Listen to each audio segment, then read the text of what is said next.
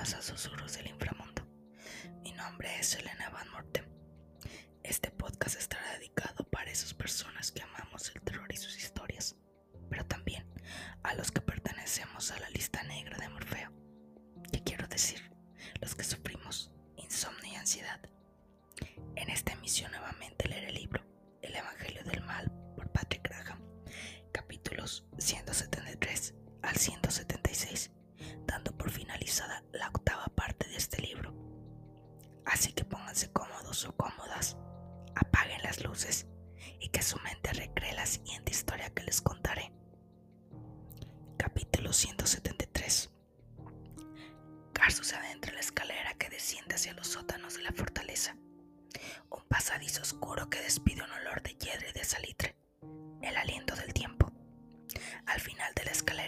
con la antorcha las paredes polvorientas.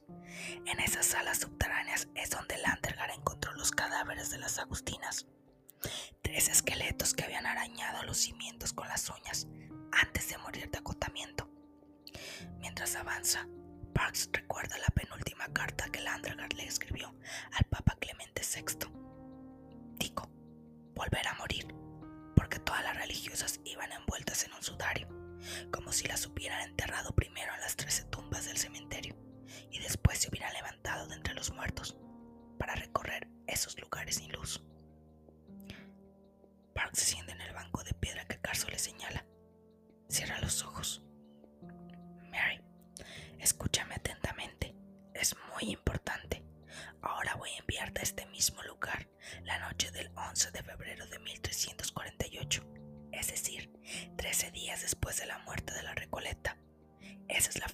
hemos encontrado en la última página de los registros del convento.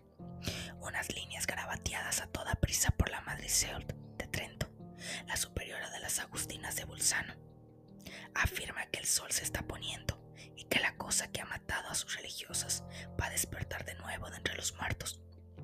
Dice que es preciso acabar con eso, que no tiene elección pide a Dios que la perdone por lo que se dispone a hacer para escapar de la bestia. Eso es todo. Hemos buscado en los cementerios y en los registros de las congregaciones sitiadas a decenas de metros a la redonda. Ni rastro de la Madre Seold. Así es con ella con quien tenemos que establecer contacto ahora. ¿Y si murió ese día? Mary nota que los labios de Carso se posan sobre los suyos mientras se sumerge en la oscuridad. Nota la tela áspera de su hábito, su respiración tibia sobre sus párpados y su mano en sus cabellos. Luego sus pechos se marchitan y sus carnes se reblandecen. Sus músculos se tensan como ramas. Tiene la sensación de flotar dentro de un vestido de vasta tela que huele a tierra y a leña. Una extraña sensación de quemazón invade su garganta, como si hubieran intentado estrangularla. Los recuerdos de la madre Seult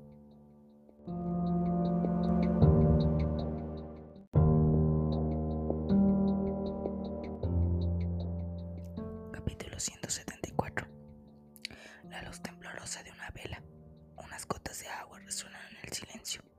A lo lejos, el viento sopla desatado contra las murallas. La madriseol permanece encorvada en el hueco donde se ha emparedado.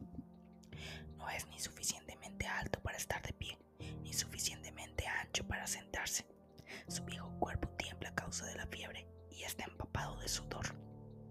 Cada parte de su ser le arranca sollozos de dolor anciana religiosa recita sus oraciones en espera de la muerte. Suplica a Dios en voz baja que la lleve con él. Susurra para combatir el miedo que la domina, para no pensar, para olvidar. Los recuerdos de la madre Seol llenan poco a poco la memoria de Mary. Un jinete surge de la bruma y grita en dirección a las murallas. Una carreta cruza las puertas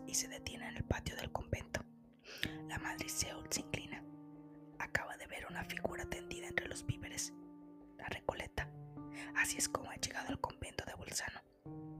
Al límite de sus fuerzas se ha desplomado a unas leguas de las murallas, en medio del bosque, donde el campesino la ha recogido. La madre Seol tiene miedo.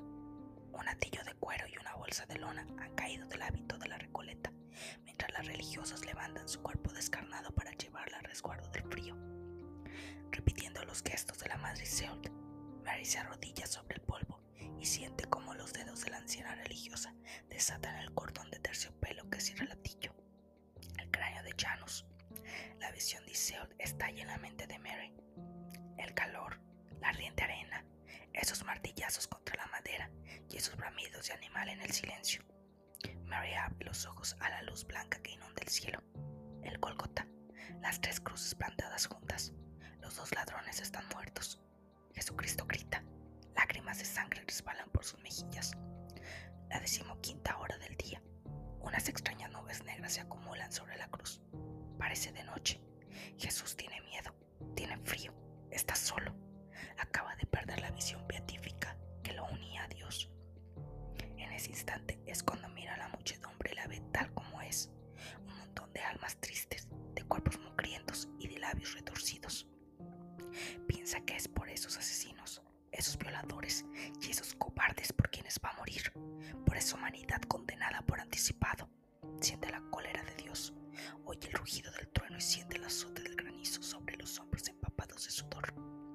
Entonces, mientras grita de desesperación, la fe lo abandona como el aliento de un moribundo. Mary se muerde los labios. La agonía y la muerte de Dios. Ese día ganaron las tinieblas, el día que Jesucristo se convirtió en llanos. Y Seul cierra el latillo y coge la bolsa de lona. Mary nota algo pesado en las manos de la Madre Superiora. Un manuscrito muy antiguo,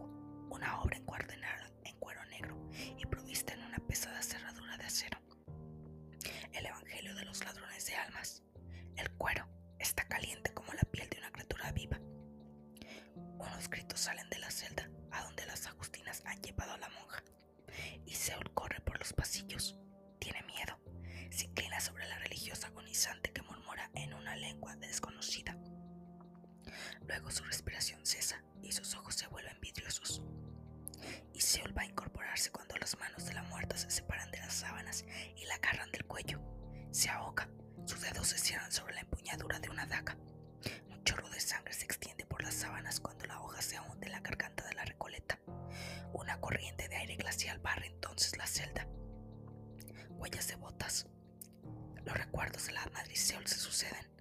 El cadáver de Sor Sonia clavado en la pared, el de Sor Clemencia que sale de la tumba y le sonríe en las tinieblas, las huellas de sus pies en el barro y el ruido de sus pasos en la escalera que conduce al torreón donde ella y su novicia más joven se han refugiado. Trece noches, trece asesinatos.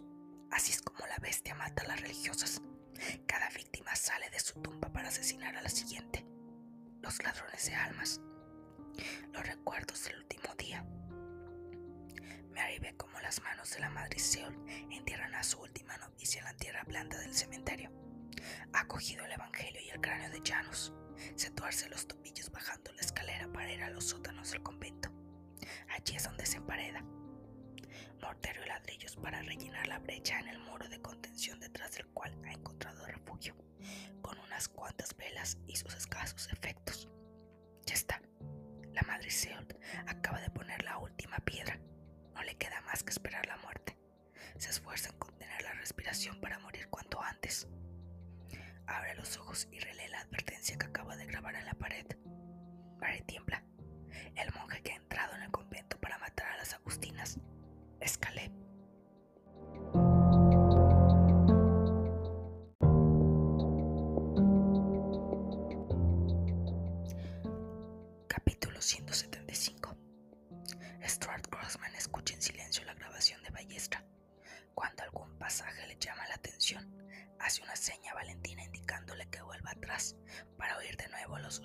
archivista. Se queda pálido cuando el desaparecido enumera la lista de los papas asesinados por el humo negro. La grabación finaliza. Grossman deja escapar un suspiro. Es más grave aún de lo que pensaba. Nos bastaría con revelarlo todo a la prensa. El Observatorio Romano y los órganos oficiales del Vaticano se apresurarían a publicar desmentidos rotundos. Además. ¿Qué ocurriría si 1.500 millones de fieles se enteran de que la iglesia les ha mentido durante siglos y que unos cardenales de una organización secreta se disponen a tomar el control del Vaticano. Imagine por un instante el impacto que semejante noticia tendría sobre los cientos de miles de peregrinos que convergen hacia la plaza de San Pedro. Veinte ciclos de creencia desmoronándose de golpe. Habría una sublevación sin precedentes. Nos queda confiar en que el conclave se incline a favor de los cardenales fieles a la Santa Sede. Me extrañaría. Grossman le tiende una hoja a la Valentina. ¿Qué es esto? pregunta la chica. La lista de los once obispos y cardenales que murieron la semana pasada en un accidente aéreo sobre el Atlántico. Entre ellos se encontraba el cardenal centenario, el que se preveía que iba a suceder al difunto papa. Una precaución que ahora garantiza el humo negro, la mayoría absoluta en el cónclave. En la pantalla una marea humana ha invadido la plaza de San Pedro retransmitidos en 20 lenguas por todas las televisiones del mundo. Los comentarios de los periodistas suceden a las intervenciones de los especialistas, desconcertados por el giro que han dado los acontecimientos. Las cámaras enfocan la chimenea de la capilla sixtina, donde el humo aparecerá tras la incineración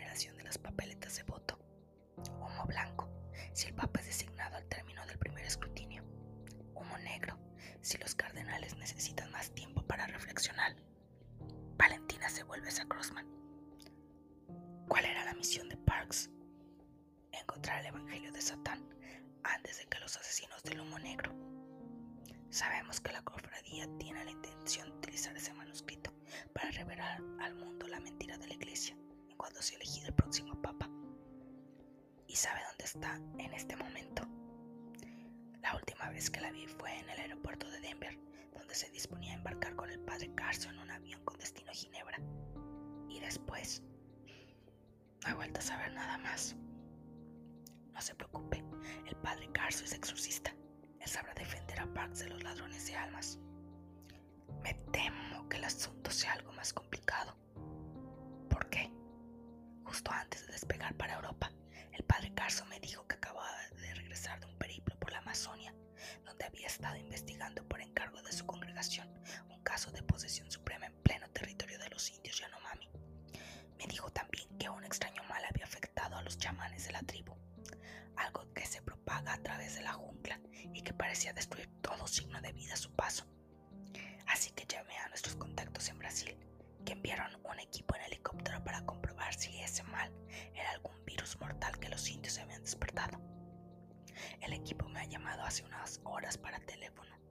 para decirme que había llegado al territorio de los Yanomami y acababan de encontrar un cuaderno perteneciente al padre Carso en las ruinas de un viejo templo azteca.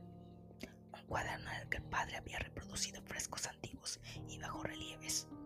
Creemos que ahí es donde estaba citado con la posesión suprema, porque las páginas siguientes están llenas de fórmulas maléficas y de frases incoherentes y de dibujos satánicos también.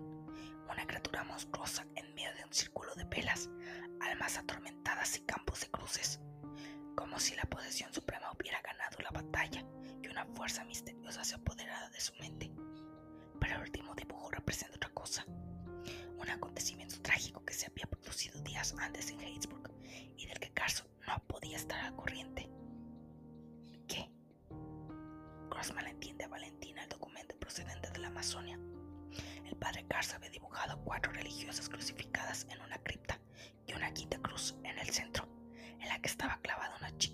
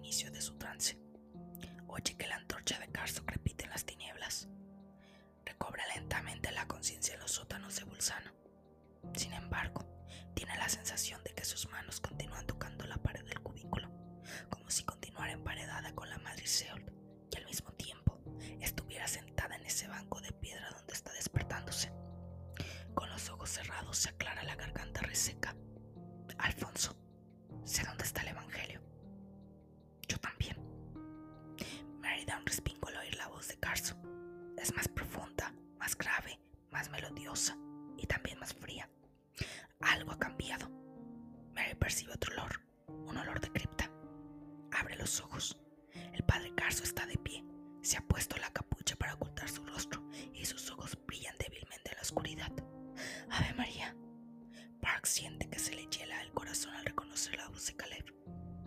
Intenta desenfundar el arma, pero se da cuenta de que no puede moverse. Sus párpados se cierran. En algún lugar del fondo de su mente, las manos de la madre Seol tocan las paredes del cubículo.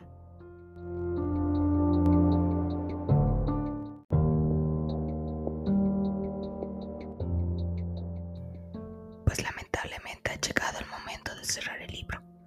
Los espero en una nueva emisión del podcast. Recuerden seguirme en Twitter como arroba susurros PDCST,